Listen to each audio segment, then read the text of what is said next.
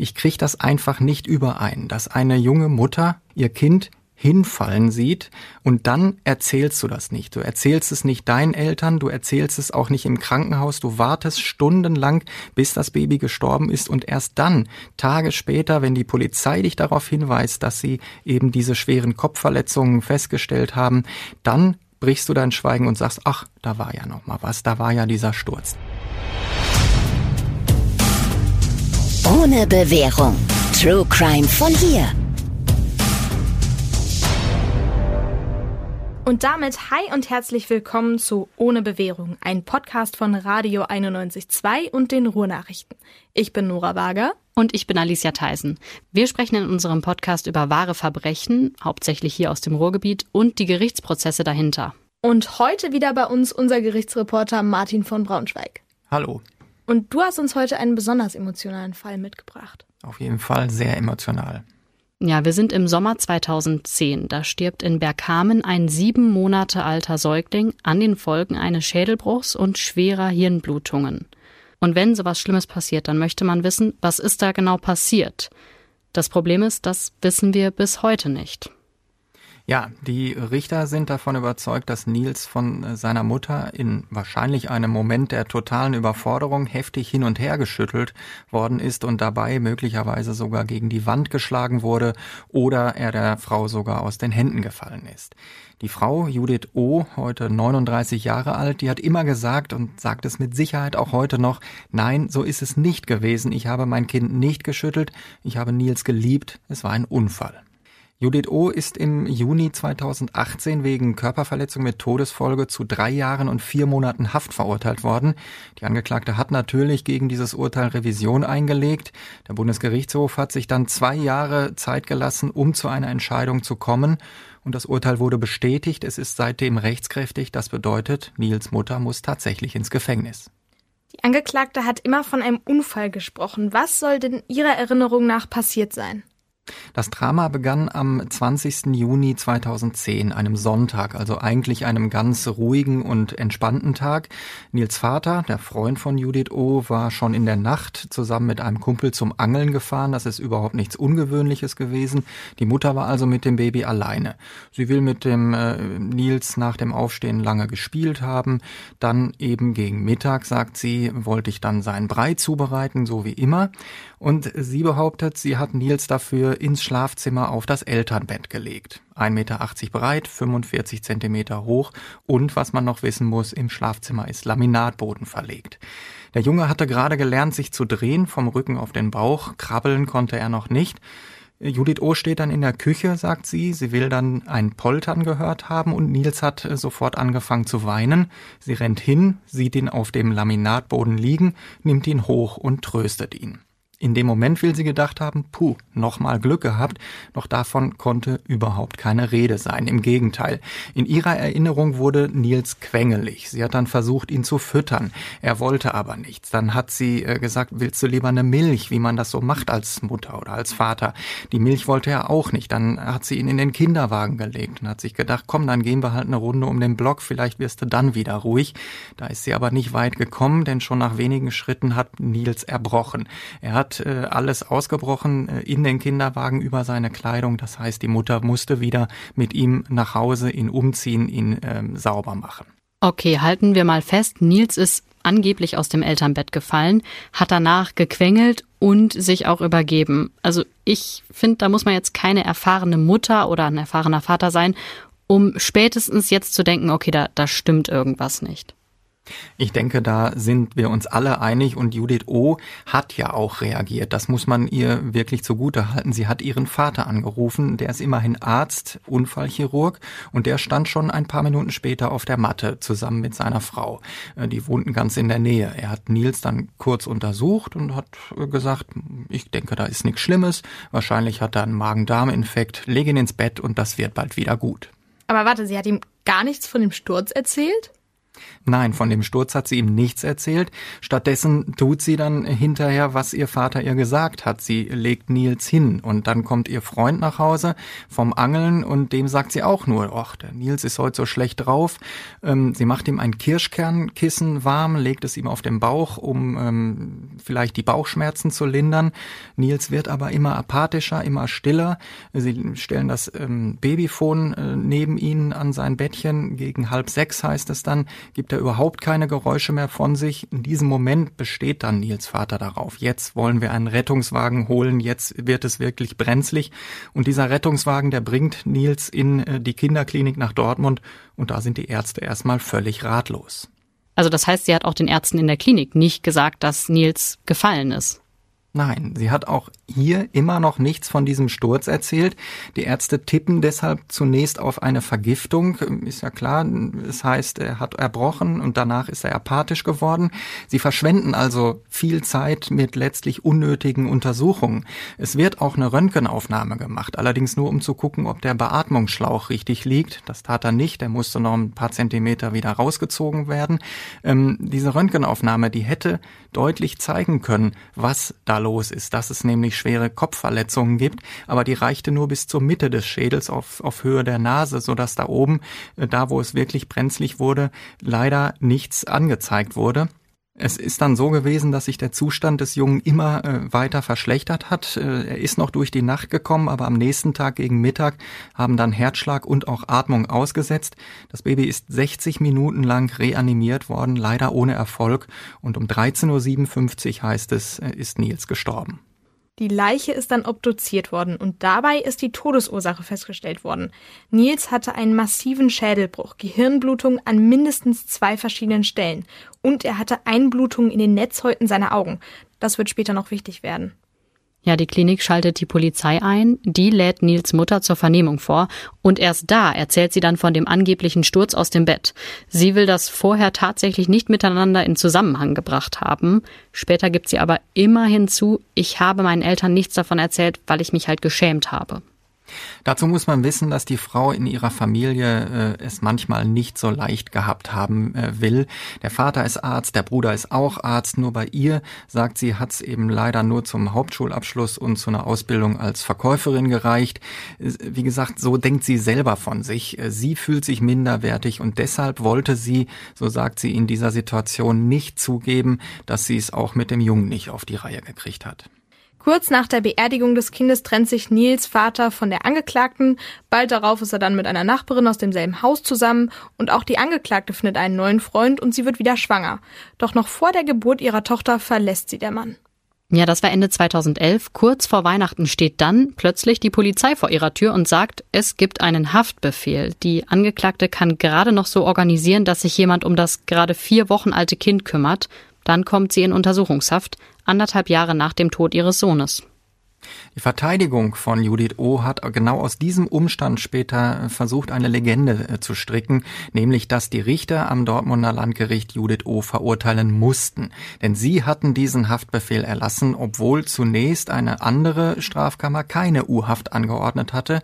Und das Oberlandesgericht in Hamm hat diesen Haftbefehl dann auch wenig später wieder einkassiert und hat die Frau wieder freigelassen. Und deshalb sagen jetzt die Verteidiger, mussten diese Richter verurteilen, um einfach ihre U-Haftentscheidung von damals nachträglich zu rechtfertigen. Aber kann man das überhaupt glauben? Man kann sicherlich ganz viel glauben und es ist auch sicherlich vieles möglich, aber diesen Richtern zu unterstellen, sie würden eine unschuldige Frau ins Gefängnis schicken, nur um ihren eigenen Ruf zu retten, das halte ich für äh, nicht nur abwegig, das halte ich auch für frech. Ich habe vor allem den Vorsitzenden Wolfgang Mayer über wirklich viele Jahre erlebt, im Grunde fast über 20 Jahre. Äh, so ein Verhalten, das würde zu keinem Richter passen, aber schon mal gar nicht zu ihm. Der Prozess, der ist dann schließlich im Januar 2014 gestartet und was damals noch niemand wusste, es sollte zu einem der längsten Prozesse werden, die je am Dortmunder Landgericht verhandelt wurden. Viereinhalb Jahre dauerte es bis zum Urteil. Warum so lange? Im Grunde wegen der Suche nach der Antwort auf die Eingangsfrage, was ist genau passiert an diesem äh, Tag. Die Anklage stützte sich auf das Gutachten von Rechtsmediziner Bernd Karger aus Münster. Der war zu dem Schluss gekommen, wir haben hier die klassische Konstellation für ein Schütteltrauma. Wir haben die Einblutung in die Netzhäute der Augen, wir haben Verletzungen des Hirngewebes, die massiv sind und wir haben eine Blutung unterhalb der harten Hirnhaut. Ein, eine sogenannte Trias nennt man das. Und Bernd Kager ist also zu dem Schluss gekommen, Nils wurde geschüttelt, es war kein Unfall. Das Problem ist nur, es gab nicht nur dieses eine Gutachten, sondern es gab eine ganze Reihe an Gutachten. Ja, letztendlich gab es einen beispiellosen Schlagabtausch zwischen verschiedenen Ärzten, zwischen Wissenschaftlern der unterschiedlichsten Fachrichtungen. Insgesamt wurden in diesen viereinhalb Jahren mehr als 20 Gutachten eingeholt. Die einen haben die Schüttelthese bestätigt, die anderen haben gesagt, ja, dieses Schütteln ist die wahrscheinlichste Todesursache. Wieder andere haben sich nicht eindeutig festgelegt. Dann haben welche gesagt, nein, diese, diese Trias, diese Schüttelgeschichte, die liegt nicht vor. Die Einblutung in die Netzhäute der Augen, die sind die Folge der 60-minütigen Wiederbelebungsversuche, wo ja eben auch mit viel Druck auf den Körper des Jungen gearbeitet worden ist. Todesursache war nach Ansicht dieser Experten der mehrfache Schädelbruch und die andere, viel größere Hirnblutung zwischen Knochen und Hirnhaut, also vielleicht eben doch der Sturz aus dem Bett. Aber kann sich ein Kind denn wirklich einen so massiven Schädelbruch zuziehen, wenn es nur aus 45 Zentimetern Höhe runterfällt?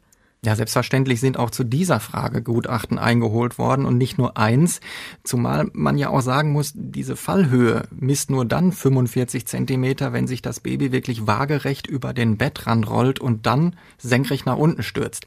Es ist aber doch ziemlich äh, klar, dass es wahrscheinlicher ist, dass sich der Junge langsam über die Kante rollt, langsam darüber gleitet und entweder mit dem Kopf zuerst und dann eben nicht aus 45 Zentimetern oder mit den Füßen zuerst aufkommt kommt und dann viel von dieser Aufprallenergie schon abfängt. Und zwischen diesen ganzen Gutachten und medizinischen Fachmännern sitzt dann eben diese Frau, von der niemand weiß, hat sie jetzt ihr Baby wahrscheinlich in einem Moment der totalen Überforderung geschüttelt und dadurch getötet? Oder ist die Frau wirklich unschuldig und sitzt da und muss sich das alles gerade anhören? Und muss äh, vor allen Dingen sich auch noch angucken. Ich erinnere mich noch äh, gut, dass einer von den Gutachtern sogar einen über 100 Jahre alten Babyschädel aus irgendeinem wissenschaftlichen Fundus seiner Fakultät äh, mitgebracht hat in den Prozess, um den Richtern zu zeigen, wie dünn so ein Schädelknochen in diesem Alter noch ist. Ein anderer Gutachter hat während seiner Aussage die ganze Zeit eine Spritze in der Hand gehalten, um zu demonstrieren, wie viel Blut bei dieser zweiten größeren Blutung in das Gehirn des Kindes eingelaufen und auf das Gehirn des Kindes gedrückt hat.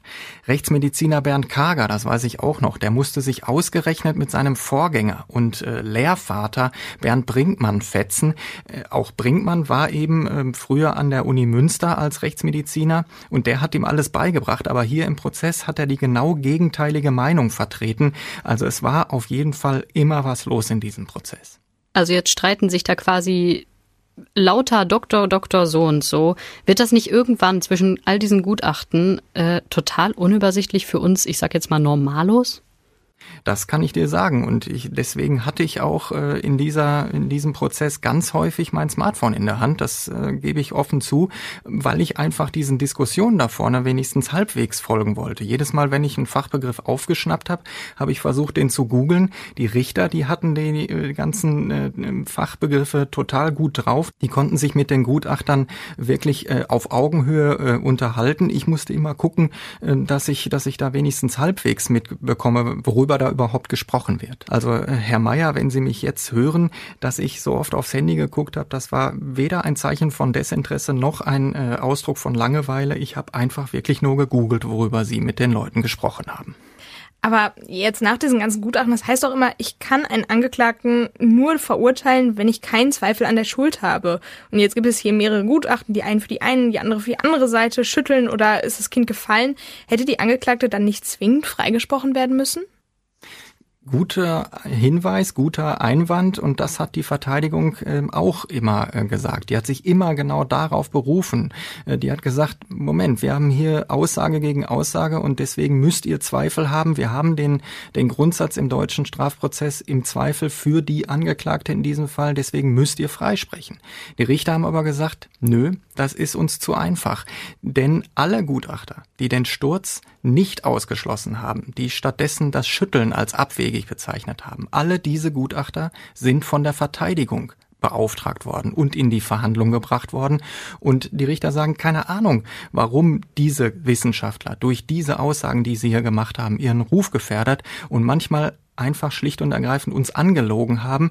Aber wir schließen eben nicht aus, dass diese Gutachter sich ihren Auftraggebern verpflichtet fühlten, dass sie sozusagen Gefälligkeitsgutachten erstattet haben. Und es wäre dann ja auch wirklich ein bisschen zu einfach, wenn ich äh, einfach nur ein Gegengutachten präsentieren muss, was eine andere Meinung äh, beinhaltet und damit dann schon irgendwie die Grundlage für einen Freispruch geschaffen haben soll. Der Staatsanwalt hat das übrigens ganz am Ende genauso gesehen. Dazu muss man allerdings wissen, viereinhalb Jahre lang hat eine Staatsanwältin diesen Prozess begleitet.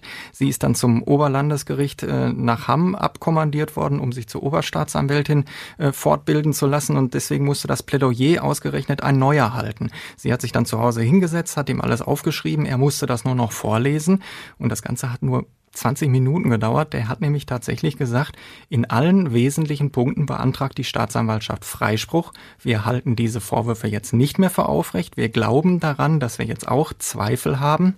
Und er hat am Ende lediglich eine kleine Geldstrafe beantragt dafür, dass die Frau äh, dem Nils einen, äh, dieses Körnerkissen auf den Bauch gelegt hat und es dadurch zu kleinen Rötungen, zu kleinen Verbrennungen gekommen ist.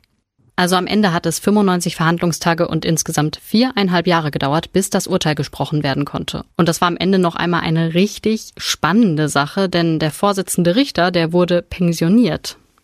Genau, das war wirklich haarscharf. Wolfgang Mayer hatte 2016, da ist er 65 geworden, nochmal zwei Jahre drangehängt. Das konnte man damals noch machen. Äh, da war aber klar, mit 67 ist Feierabend, da ist bei der Justiz Schluss. Ende aus, keine Chance mehr. Und Prozesse, die bis dahin nicht beendet sind, die platzen. Die müssen dann später mit anderen Richtern nochmal ganz von vorne beginnen. Und das drohte hier Ende Juni 2018.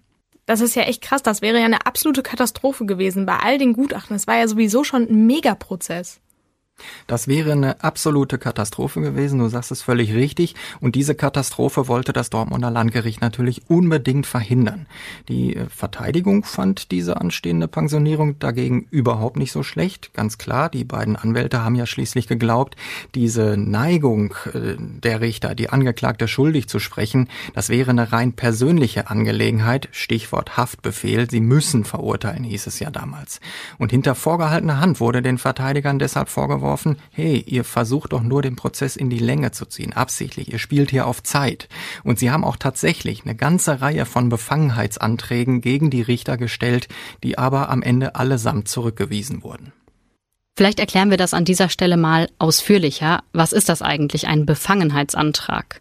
Wenn ein Angeklagter oder eine Angeklagte die Befürchtung hat, dass die Richter nicht mehr objektiv sind, dann können sie die Richter ablehnen. Grund dafür kann zum Beispiel eine Bemerkung im Prozess sein oder die Tatsache, dass Anträge der Verteidigung immer abgelehnt werden, während denen der Staatsanwaltschaft eben immer nachgegangen wird. Wenn jedenfalls dieser Verdacht dann im Raum steht, wird ein sogenannter Befangenheitsantrag gestellt. Der muss begründet werden und wird dann einer anderen Strafkammer des Landgerichts vorgelegt. Und diese Richter, die prüfen dann, ob an den Vorwürfen was dran ist oder eben nicht. In der Regel kommen sie zu dem Schluss, dass ihre Kolleginnen und Kollegen natürlich nicht parteiisch und voreingenommen sind und weisen den Antrag dann zurück. So ein Befangenheitsantrag sorgt natürlich immer für eine gewisse zeitliche Unterbrechung. Es kann nicht mehr weiterverhandelt werden, die anderen Richter müssen sich mit den Vorwürfen befassen. Das dauert natürlich und das war auch im Fall von dem Baby Nils so. Genau, und das ist erst recht problematisch, wenn dir die Pensionierung im Nacken sitzt. Richter Meier hat am Schluss sogar einen Samstag und einen Sonntag zu Sitzungstagen bestimmt, um voranzukommen, um hier wirklich zum Ende zu kommen. Da wollten dann die Verteidiger natürlich auch wieder dazwischen gerätschen, haben gemeckert, nee, am Wochenende können wir nicht, da haben wir was anderes vor, da haben wir keine Zeit. Am Ende war es aber zum Glück auch gar nicht nötig, an einem Samstag oder einem Sonntag zu verhandeln. Das Urteil ist dann tatsächlich gesprochen worden, knapp zwei Wochen vor dem letzten Arbeitstag des Vorsitzenden. Und das waren, wie gesagt, die drei Jahre und vier Monate Gefängnis. Martin, du hast ja die Frau gesehen, die Judith O. Was sagt dir so dein Gefühl? War da was dran an diesen Vorwürfen oder ist sie unschuldig? Ich bin da tatsächlich auch hin und her gerissen. Auf der einen Seite fand ich äh, die Angeklagte wirklich sehr glaubwürdig, wenn sie gesagt hat, ich habe mein Kind nicht geschüttelt, das war ein Unfall. Das hat sie auch in ihrem letzten Wort vor der Urteilsverkündung nochmal so gesagt. Aber ich kriege das einfach nicht überein, dass eine junge Mutter oder eben ein junger Vater, in diesem Fall eine junge Mutter, ihr Kind hinfallen sieht und ähm, dann eben erkennt, das Baby bricht, das Baby wird apathisch, das Baby ähm, gibt keine, kein, keine Lebenszeichen mehr von sich und dann erzählst du das nicht. Du erzählst es nicht deinen Eltern, du erzählst es auch nicht im Krankenhaus, du wartest stundenlang, bis das Baby gestorben ist und erst dann, Tage später, wenn die Polizei dich darauf hinweist, dass sie eben diese schweren Kopfverletzungen festgestellt haben, dann brichst du dein Schweigen und sagst, ach, da war ja noch mal was, da war ja dieser Sturz. Das geht aus meiner Sicht nicht. Da kann man, glaube ich, alle Eltern fragen, dass in solchen Fällen sofort die Panik ausbrechen wird. Und deswegen glaube ich schon, dass an den Vorwürfen was dran ist und dass das Urteil aus meiner Sicht richtig ist. Was ich mich schon in der Vorbereitung gefragt habe, wir, wir haben ja vorhin erwähnt, sie ist dann nochmal schwanger geworden, hat dann ein Mädchen bekommen. Was ist eigentlich mit dem anderen Kind passiert? Sie musste es dann ja ganz kurz bevor sie in Urhaft gekommen ist, noch irgendwie unterkriegen. Was ist dann langfristig damit passiert? Darüber kann ich wirklich nichts sagen. Dass, ähm, da gibt's auch keinen, keinen Schema F, wonach dann bei Gericht immer vorgegangen wird. Äh, dieses Kind hatte ja noch einen Vater, möglicherweise hat der das Kind aufgenommen. Ähm, Judith O. hatte noch ihre Mutter, vielleicht ist das Kind bei, den, bei ihr, also bei der Oma gelandet. Wenn äh, keine Angehörigen mehr da sind oder äh, in der Lage sind, ein Kind zu betreuen, dann greift eben das Jugendamt ein und ähm, sucht eine Pflegefamilie. Aber wie es in diesem konkreten konkreten Fall war, weiß ich nicht. Ich finde das irgendwie total frustrierend, dass gerade weil der Prozess so lang und so aufwendig war, dass am Ende trotzdem nicht klar ist, hat diese Frau jetzt ihr Kind geschüttelt und dadurch getötet oder war es wirklich ein Unfall? Also man kommt zu keinem Ergebnis. Nein, man findet nicht immer am Ende eines Strafprozesses wirklich heraus, was wirklich passiert ist. So ein Prozess bringt nicht immer die Wahrheit ans Tageslicht, sondern höchstens eine juristische Wahrheit, indem es heißt, so kann es nicht gewesen sein, also muss es eher in die andere Richtung gegangen sein. Aber wie es wirklich war, was hier genau passiert ist, das wissen wir immer noch nicht. Das weiß im Endeffekt nur eine Person, die Mutter.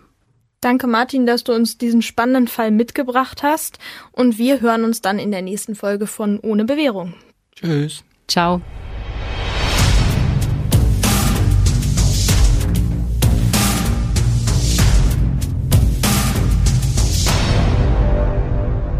Wenn ihr jetzt noch irgendwie Fragen habt oder vielleicht sogar selber einen Fall, den ihr total spannend findet und vielleicht ist es gar nicht mal so ein riesiger Medienfall, den alle kennen, sondern einer, der euch einfach berührt hat hier aus der Umgebung, dann könnt ihr uns jederzeit schreiben und zwar am besten auf ohne Bewährung bei Instagram oder einfach an ohne-bewährung at lensingmedia.de.